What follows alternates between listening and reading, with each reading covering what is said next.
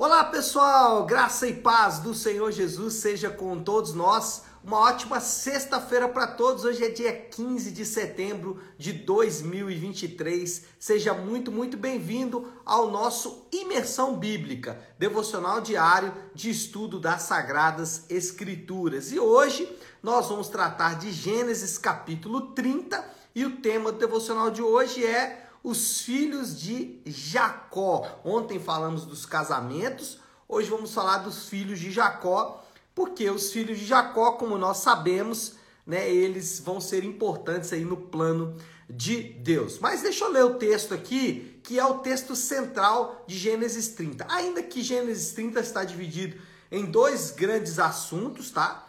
O assunto que começou no 29 e pega metade do capítulo 30 é o que a gente vai tratar dos filhos, e a segunda metade do capítulo 30 é sobre a prosperidade de Jacó. Mas nós não vamos abordar isso porque nós vamos tratar desse assunto semana que vem nos outros capítulos. Hoje a gente vai falar então dos filhos de Jacó e eu quero destacar o texto que é central aqui em Gênesis 30, que é Gênesis 30, 22 até o 24, que diz assim: Gênesis 30, 22 a 24. Então, Deus lembrou-se de Raquel.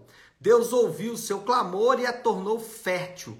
Ela engravidou, deu à luz a um filho e disse: Deus tirou de mim a minha humilhação. Deu-lhe o nome de José e disse: Que o Senhor me acrescente ainda outro filho. Bom, o nascimento dos filhos de Jacó dá origem ao que nós conhecemos como as doze tribos de Israel.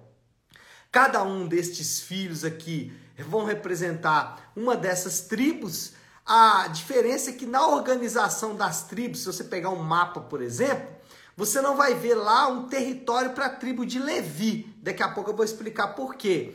E você vai ver dois territórios divididos para a tribo de José. José então acaba tendo dois territórios, é, Efraim e Manassés, e a tribo de Levi acaba não tendo território, e a gente vai daqui a pouquinho explicar por que, que se deu isso. Mas o que, que eu quero destacar nesse texto é o início ali do, do versículo. Na verdade, em três versículos, existem três menções de Deus. Então, olha só, o versículo 22 fala assim: então Deus lembrou-se.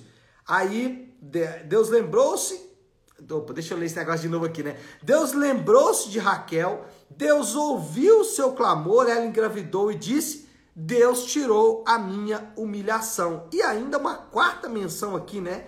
Que o Senhor me acrescente ainda outro filho. Aqui, a primeira menção ali, então, Deus lembrou e Deus ouviu, pode ser colocada como uma só. Mas a menção de Deus aqui no texto mostra que ele é o único capaz de conceder filhos. Deus é destacado nesse texto como aquele que tem o dom da vida, aquele que pode dar vida. E se Jacó, se Raquel, se anteriormente Sara, depois Rebeca, se eles tiveram filhos, foi porque o Senhor quis. Hoje nós vivemos, lamentavelmente, um período onde os filhos são tratados como um problema, onde os filhos são tratado, tratados, por exemplo, como despesa, e as pessoas têm medo de ter filhos, e a sociedade, em maneira geral, produz esse medo.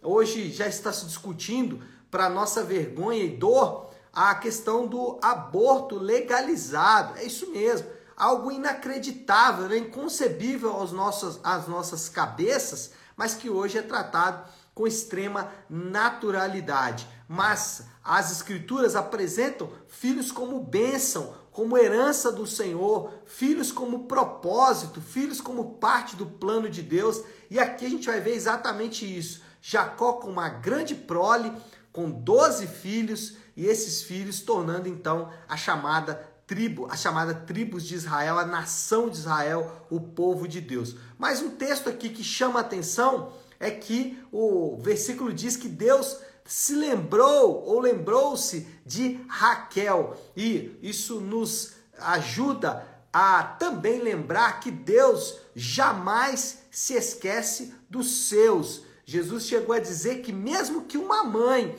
que amamentou seu filho, porventura esqueça o seu filho, Deus, o Senhor, jamais se esquece dos seus. E isso deve ser uma promessa, isso deve ser uma recordação que deve sempre permear o nosso coração. Nós devemos sempre nos lembrar que Deus jamais, nós devemos nos lembrar que Deus jamais se esquece dos seus e aqui esse texto vai deixar isso de maneira muito evidente.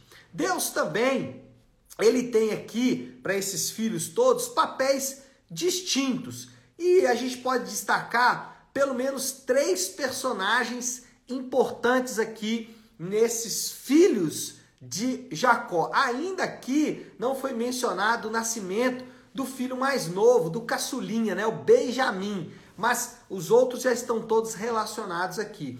E o que, que a gente tem aqui? Por exemplo, filhos que vão desempenhar um papel como o de José. Lembra José? Nós vamos falar de José daqui a pouquinho no relato do Gênesis. José vai se tornar um personagem principal ali naquele momento inicial. Por quê? Porque ele vai ser vendido como escravo para o Egito e lá no Egito ele vai prosperar, Deus vai elevá-lo a uma condição que depois ele vai ser usado para preservar o povo de Deus. Então, José mostra essa preservação da nação de Israel, do povo de Israel, dos filhos de Jacó, vão ser preservados por causa de um dos seus filhos, o José. Mas nós temos também o Levi. Falei agora há pouco que o Levi, a tribo de Levi, não tinha território. Por quê? Porque Levi foi ou deu origem à família sacerdotal. Os sacerdotes, aqueles que serviam no templo do Senhor, eles eram da tribo de Levi. Personagens importantes da tribo de Levi, um deles Arão e o seu irmão Moisés, da tribo de Levi. Então, os filhos de Levi foram importantes também para não só ali no período de Moisés e Arão, mas depois também como a família sacerdotal. E como eles eram sacerdotes, eles estavam responsáveis para cuidar do tabernáculo num primeiro momento e depois eh, do templo, a tribo de Levi não tinha, não podia cuidar do seu território como as outras tribos. Então, a tribo de Levi ficou responsável por cuidar do, do, do, da, do culto a Deus e aí não foram então, é, não podiam então cuidar de lavoura, de ovelhas, de animais e tudo mais, e isso ficou por responsabilidade das outras tribos que tinham também a responsabilidade de, por serem produtores, também cuidar da tribo de Levi. Por isso, a tribo de José teve dois territórios ali, Efraim e Manassés. E outra tribo importante é a tribo de Judá. A tribo de Judá é a que deu origem a Jesus. Jesus é o leão da tribo de Judá. Ele vem desta linhagem e é importante porque é, Judá, então, vai é, depois, também no longo da história aqui, Judá vai se tornar o reino do sul, ali aonde Davi, a, a, família de Davi e os descendentes de Davi ocupam o trono. O, o reino é dividido, reino norte-sul, e Judá fica como a parte do sul, e aí depois Jesus, então, é o leão da tribo de Judá. É, agora, sempre é importante lembrar que os personagens, eles, e aí essa é uma aplicação importante, eles não são tão importantes quanto Deus que escolhe pessoas. A pergunta aqui não é, ou a ênfase aqui não está nos personagens, nem em José, nem em Levi, nem em Judá, nem nas repercussões que esses personagens vai ter, mas no fato de que Deus escolhe pessoas de acordo com a sua vontade. Às vezes pessoas de um caráter assim bem questionável. E a gente vai ver depois que Judá aí na história, ele vai se enroscar e se enroscar bastante, né? A tribo de Levi também não é diferente. José também, os dois, as duas tribos, né, os dois filhos de José, vão também se enroscar bastante na história. O ponto é que a ênfase aqui não está nas pessoas, mas na escolha de Deus. O fato de que Deus escolhe pessoas como José, Levi ou Judá para executar os seus planos, isso nos chama a atenção. É, além disso, falando ainda dos filhos, de Jacó, Jesus, não poderíamos deixar é, de falar de Jesus. Já que estamos falando de filho, né? Jesus é o filho de Israel prometido. Ele é o grande filho de Israel, ele é o grande filho que viria para então resgatar todas as coisas. O nascimento de vários filhos, o nascimento aqui de todos esses filhos, aqui o relato de 11 filhos, faltando ainda Benjamim, mas a, a, o nascimento aqui também de Diná, né? Então 12 filhos, se contarmos aí Diná. O nascimento de 12 filhos nos recorda que um filho nasceu. Esse filho, ele perdoou pecados, mostrando a sua característica divina, além de curar enfermos, que também ressalta o seu lado divino, ele estabeleceu o seu reino, do qual o seu principal agente é a igreja. Ah, o reino de Deus não se resume à igreja, mas a igreja é o seu principal agente. Então, ele perdoou pecados, ele curou enfermos, ele estabeleceu o seu reino e, principalmente, ele prometeu voltar. E às vezes, nós, né, apóstolo Paulo chama a atenção ali de algumas, alguns indivíduos na, na igreja de Tessalônica que estavam julgando que a volta do Senhor Jesus já estava próxima de acontecer ali no tempo deles. Então, olha só, Paulo já instruindo os tessalonicenses sobre a esperança da volta. E às vezes a gente pode pensar assim: ah, o Senhor Jesus está demorando a voltar. Mas se você pensar aqui, por exemplo, que esse relato que a gente está tendo aqui é por volta aí de 2.000, 2.500 anos antes do nascimento de Jesus, e nós estamos hoje em 2023 anos depois da morte do Senhor, o que eu quero mostrar é que é, nós não estamos tão atrasados assim na volta do Senhor. Ela está iminente, ela é próxima, ela é a nossa esperança e nós devemos sempre, sempre nos lembrar ao ler histórias como essas, ao, ao ler histórias do nascimento de filhos, nós devemos sempre, sempre nos lembrar que um filho se nasceu, né? Um filho se nos deu, né? O Cordeiro de Deus que tira o pecado do mundo. Ele nasceu, o Filho de Deus, o Filho do homem nasceu para perdoar os nossos pecados, curar as nossas enfermidades, estabelecer o seu reino e voltar um dia para restaurar todas as coisas e essa já é a moral da história. Já vou até concluir pegando nesse ponto aqui. Os crentes podem colocar toda a sua confiança e esperança em Deus, que sempre conduziu seus planos de acordo com a sua vontade. A ênfase de Gênesis, o fio condutor de Gênesis, a gente não pode perder. Qual que é?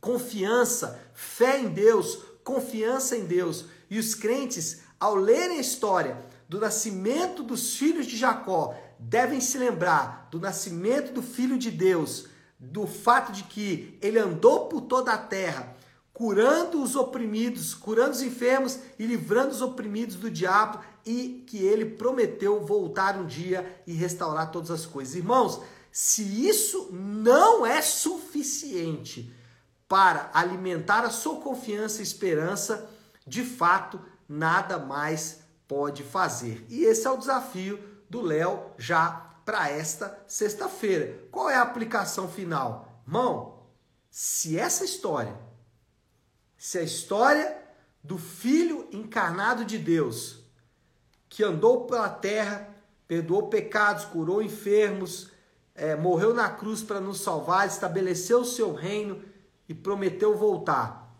Se isso não for suficiente hoje e em todo tempo para te dar esperança e confiança, meu amado, nada mais pode fazer. O problema não é a esperança, é o nosso coração. Se o nosso coração não é capaz de encontrar conforto e esperança nessa mensagem, eu não sei o que, que nós estamos esperando. Será que nós estamos esperando o quê? próximo governo? É isso mesmo? É isso que estamos esperando? A crise econômica mundial passar? É isso mesmo que estamos esperando? Ah, será que a nossa esperança é tão vazia, é tão fútil, é tão inocente a esse ponto? É? Será que nós olhamos para o mundo e nos desesperamos a tal ponto de não conseguir encontrar esperança na promessa de Deus? Se isso estiver acontecendo, olha, eu acho que você precisa voltar para as escrituras novamente, porque a palavra de Deus, ela é eficaz, poderosa e gloriosa para nos dar esperança. Olha esse versículo, eu vou finalizar aqui com ele. Olha esse versículo. Então Deus lembrou-se de Raquel. Irmãos, isso é o que nos dá esperança, confiança e conforto. O Senhor se lembrou do seu povo. Jamais tirou os olhos do seu povo e cuidou do seu povo em todo o tempo. Essa é a nossa esperança. Governo e outras coisas não tem esperança nesse povo. Eu tenho esperança no Senhor que fez os céus e a terra. Tá certo? Bom, chega de falar, né? Vamos lá, vamos orar. E como eu gosto de fazer, sexta-feira, encerrar a semana de devocionais com a oração que o Senhor nos ensinou, com a oração do Pai Nosso. Então, se você puder, pare aí um instante o que você está fazendo e vamos juntos buscar a Deus em oração, orando aqui a oração que o Senhor nos ensinou, a oração do Pai Nosso. Pai nosso, Pai nosso que estás nos céus, santificado seja o teu nome. Venha o teu reino, seja feita a tua vontade, assim na terra como no céu. Dá-nos hoje o nosso pão de cada dia. Perdoa as nossas dívidas, assim como perdoamos aos nossos devedores. E não nos deixes cair em tentação, mas livra-nos do mal, porque teu é o reino, o poder e a glória para sempre. Amém. Amém, pessoal? Bom, então é isso. Nós vamos ficando por aqui. Só lembrando de deixar um convite especial para você.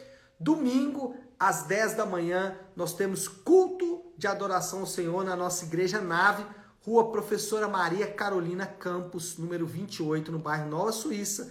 Você é meu convidado mais do que especial, tá bom? Deus te abençoe. Ótima sexta-feira para todos. Fiquem com Deus.